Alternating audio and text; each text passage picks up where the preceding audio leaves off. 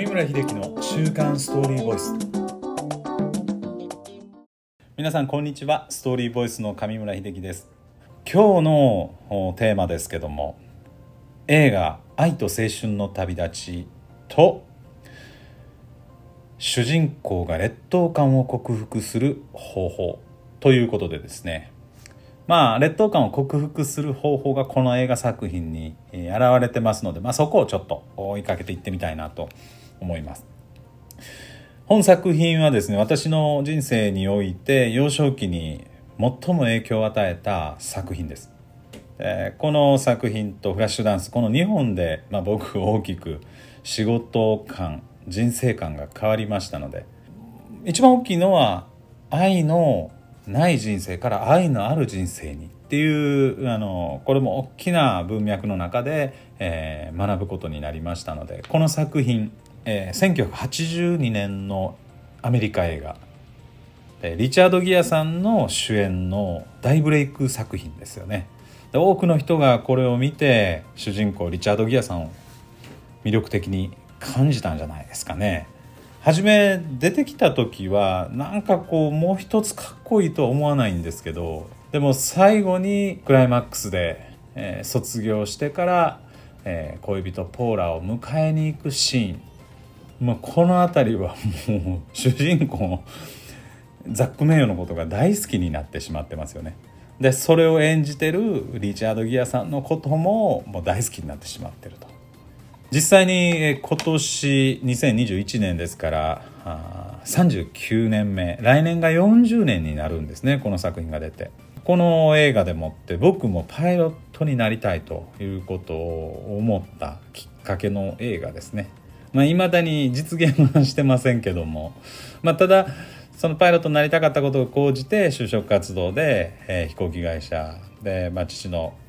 うんまあ、病気があって鉄道会社にすることになりとかね。割と人生の中に大きく影響してます。なんといってもね整理整頓することになるんですね。机の中とかタンスの中とかクローゼットの中なんかもうこの時を境にずっときれいに朝起きたら布団をきれいに畳むことからね。であとは分からないことを得意な人に教えてもらう交換条件っていうことでね空気力学を分かんなかったんですけども大卒のその辺に強いその分野に強い同僚、まあ、ルームメイトに交換条件でもって教えてくれってね。あそういうのもありなんだって。分かんないことを学校の先生から教わるだけじゃなくてね。こういう交換条件っていうのは今なおビジネスの面でも生きてる、何よりも愛のある人生に変わっていくためにまあもがき苦しみながら成長していくっていうこのこの辺りがねすごく僕のにプラスの影響を与えたとこですね。実際にこのリチャード・ギアさんっていうのはこの映画の中の役役柄ではなくてこの映画をね、えー、主役としてゲットしていく裏話秘話がありましてねそれは、まあ、友人と会食をした時に監督が同席してたんです。その食事会にね。でそこで知り合いでこの話になりで当時30歳を過ぎてたリチャード・ギアさん、うん、まだそんなに売れてないというか無名の俳優ですけども監督から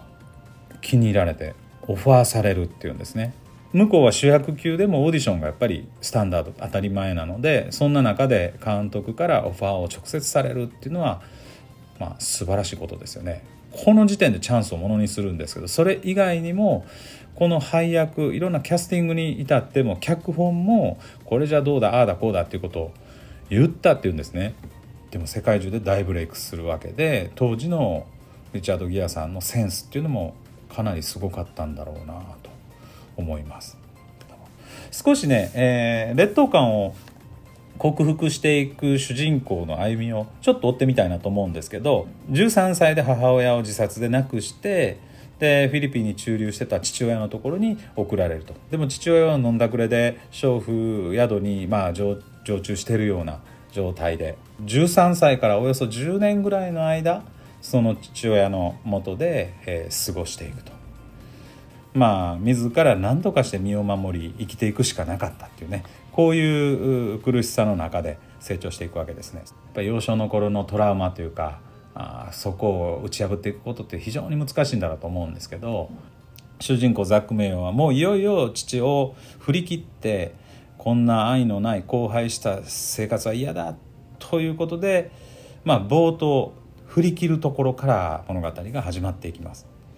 もう家には戻れないっていうねこういう選択の中で進んでいってしまうわけですね。で行くところがどこだったのかというと父親と同じ海軍航空隊の航空士官学校といわゆるパイロット養成のエリート学校ですね。まあ僕らもなかなかその一歩踏み出すことっていうのができないんですけどまあ一歩踏み出した先に、えー、やっぱりいいねご褒美があってこの映画はそこをしっかりと映し出してくれてます。え、踏み出すと恩師との出会い鬼軍曹フォーリーとの出会いですね。でルームメイトたちとの出会い。でなんと恋人との出会い。彼の心をちょっとずつ開いていってくれる友。で恋人で先生ってね。この辺りがまあ彼を少しずつ人間的な成長としてこう上り上げていってくれるわけですね。この辺がね僕のもう幼少の時にもズドンズドンズドンとこう来たわけですね。はい。まあ、団地が嫌やったわけですよね当時ね。あのそこら辺が重なったんだろうなと今考えると思うんですけど。でフラッシュダンスとこの映画を見て、まあ、僕は新聞配達をしだすのもやっぱりここに大きく影響があったというか自分の人生を変えるのはとにかく一歩を踏み出すしかないみたいなね。やると何かがあるって言って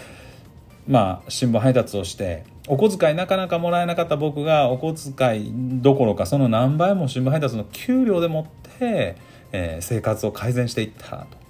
勉強したり塾に行くのもまあ自分のお給料も使ったりね。たった日本の映画で変わるわけですもんね。はい、で、えー、まあただこの主人公ザック・メイヨはこう自らの劣等感およびえー、荒廃した人生父親のような人生を歩みたくないっていう行き場のない選択として航空士官学校に入学してるもんなんで他の子たちと違って別にパイロットになりたいっていうわけではないっていうね。ここがあこの映画の要諦というか。そんな中で、えー、何でも一人でやってきたので、えー、エリート君たちに比べると何でもできちゃうできちゃうんだけども成績もいいしまあ、あの数理的なところはちょっと難しいけど交換条件でもってそこもなんとかブレイクスルーして運動性能はかなり高いと。だけど訓練が終盤に差し迫っていくに従ってやっぱり徐々に心境に変化が現れてくるそれは卒業後の自分卒業はおそらくもってできるんだろうけどこの先どうなるんだろうみたいなことになっていくわけですねただし昔からあ一人でやってきたことに対するその悪い習性として、えー、クラスメートに対してやったやってはいけないその商売みたいなことをやってるわけですね。それがある時フォーリー軍曹に、まあ、見つかってしまうっていうことでまあここがあの主人公が強制的にほぼ反強制的に胃がん退学をさせられる今までにないピンチがやってくるわけですけど。このピンチに初めて自分の思ってた心の内をうわーっと吐き出すシーンがあるんですね。ここが一番感動する感動するというか共感する私のポイントでした。共感としてはやっぱりこう上官に立つ人間が自分のことしか考えてないとみんなを殺してしまうとね殺しかねないミスリードしかねないっていうことがまあずっと初めから終わりに至ってあるんですけどもリチャード・ギア扮するそのザック・メイヨは成績も運動性能も優秀なんだけどどうしても仲間と交わらないと。自分の本心を語らない、まあ、それは自分に家族が、まあ、いなかったりするいろんな飲んだくれのお父ちゃんそのお父ちゃんもって振り払ってやってきてるっていうことがあるんでまあそういう設定なんですけどもそんなやつにはさせられないっていうことで、まあ、丸2日3日あしごきにしごくわけですね。で本人から胃がん、え退学を取り付けようと思うんですけどやっぱり本人はどうしてもそこにはあ容認しないということでもうしびれを切らして俺が強制的に退学させてやるってことになった時にもう全身で泣きながら言うんですね。俺には行くところがないんだって。行くところがないんだ。だから退学させないでくれっていうね。でそのシーンは私の中でももう一番大きくて何か自分の中にそういう重なるものがあったんですね。まあそのシーン以降やっぱ愛のある共感っていうのは普段厳しいんだけどやっぱ最後はその子のことまあ親が子供に対する厳しさと同じですけども上司の部下に対する厳しさも同じですね最後はその子のことを思ってその子のいいようにしてあげるわけですけどその全部を吐き出して以降の主人公はザック・メイはやっぱり愛に包まれていくんですね。まあ、この一つ一つのステップがうん本人の劣等感をこう振り払っていくというかちょっとずつちょっとずつその殻を破っていくやっぱ最後は自分がその殻を内側から破るしかないんですね。えー、まあ、ただヒントになる点としてはやっぱり行動してみるっていうことが一番大きいそのこ行動しなくてずっと荒廃したのが嫌だ嫌だって言ってても何も変わらないわけで、まあ、そういうこと僕らの日常でもありますけど一度行動してみると仕事のやり方でもまあ何でも友人関係でもクローゼットの中でも一旦全部処分して空っぽにしてみると新しいものが入ってくるみたいなね。で友人たちの支えの中で友人の死も乗り越えて愛情たっぷりの共感フォーリーになんとか退学させられずに卒業へと向かっていくと。でご承知の通りクライマックスのシーンですね。あれほど行き場のなかったにもかかわらず、まあ、ここは成長してるんですね。だから俺から退学してやるなんてことを言うわけですけども。その教官もそれじゃあ2人で会うんだなんてもういきなり決闘みたいになるわけですね。これも裏裏話があってあの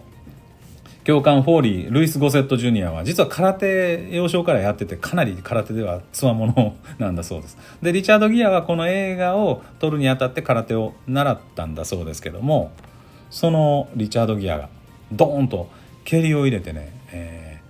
ー、倒してしまうんですねでこれはまあ当然映ってないわけですけど。でそれであのルイス・ゴセットは怒って2日間帰ってこなかったらしいですね。でだからあるシーンは別の人似た人を使って撮ってるところもあるみたいであのこれなんかも映画を見る時の見どころなんですけどもまあその教官との、まあ、戦いで主人公ザック・メイヨはやられてしまう。最後は負けるんですけどもその後すぐに卒業のシーンということでですね。で、えー、クライマックスのシーンに向かっていくと、まあ、感動的なシーンですねあれあの映画をもう多分30回以上僕も見てると思うんですけど見るたびに心新たに、えー、また頑張れるなというふうに思ったりしてます。まあ今日のこの映画のまとめではないですけども劣等感をそれじゃ我々がどうやって克服していったらいいのかっていうと、まあ、一つはその自分の劣等感を客観的に冷静的に見ることですよね。で隠したいんだけども団地で生まれて育ってきたことだとか、ね、何でもそうちょも些細なこと他人からすると大したことないようなことでもそれが十分に劣等感になりますのででそれに対して自分自身がまあ認めてやること向き合ってみることでそれを克服するための一つ何かしらワンステップを踏んでみること行動してみると新たなステージの人との出会いや経験やまあ実感が湧いてきますのででそのミックスが自信となって一つ一つ昔のこともまあ自虐的なネタにでもできるようになってくるっていうことなんで、まあ、そう考えるとまあ、自分の劣等感も含めて、まあ、自分を成長させてくれる一つのヒントになるんだなというふうに思えればねいいかなと思ったりします。まあ、今日はあの大好きな映画をね、えー劣等感を克服する方法ということと絡めて、え、お伝えしましたけれども、まあ、皆さんの一歩の踏み出すための参考にしていただければな嬉しいなと思います。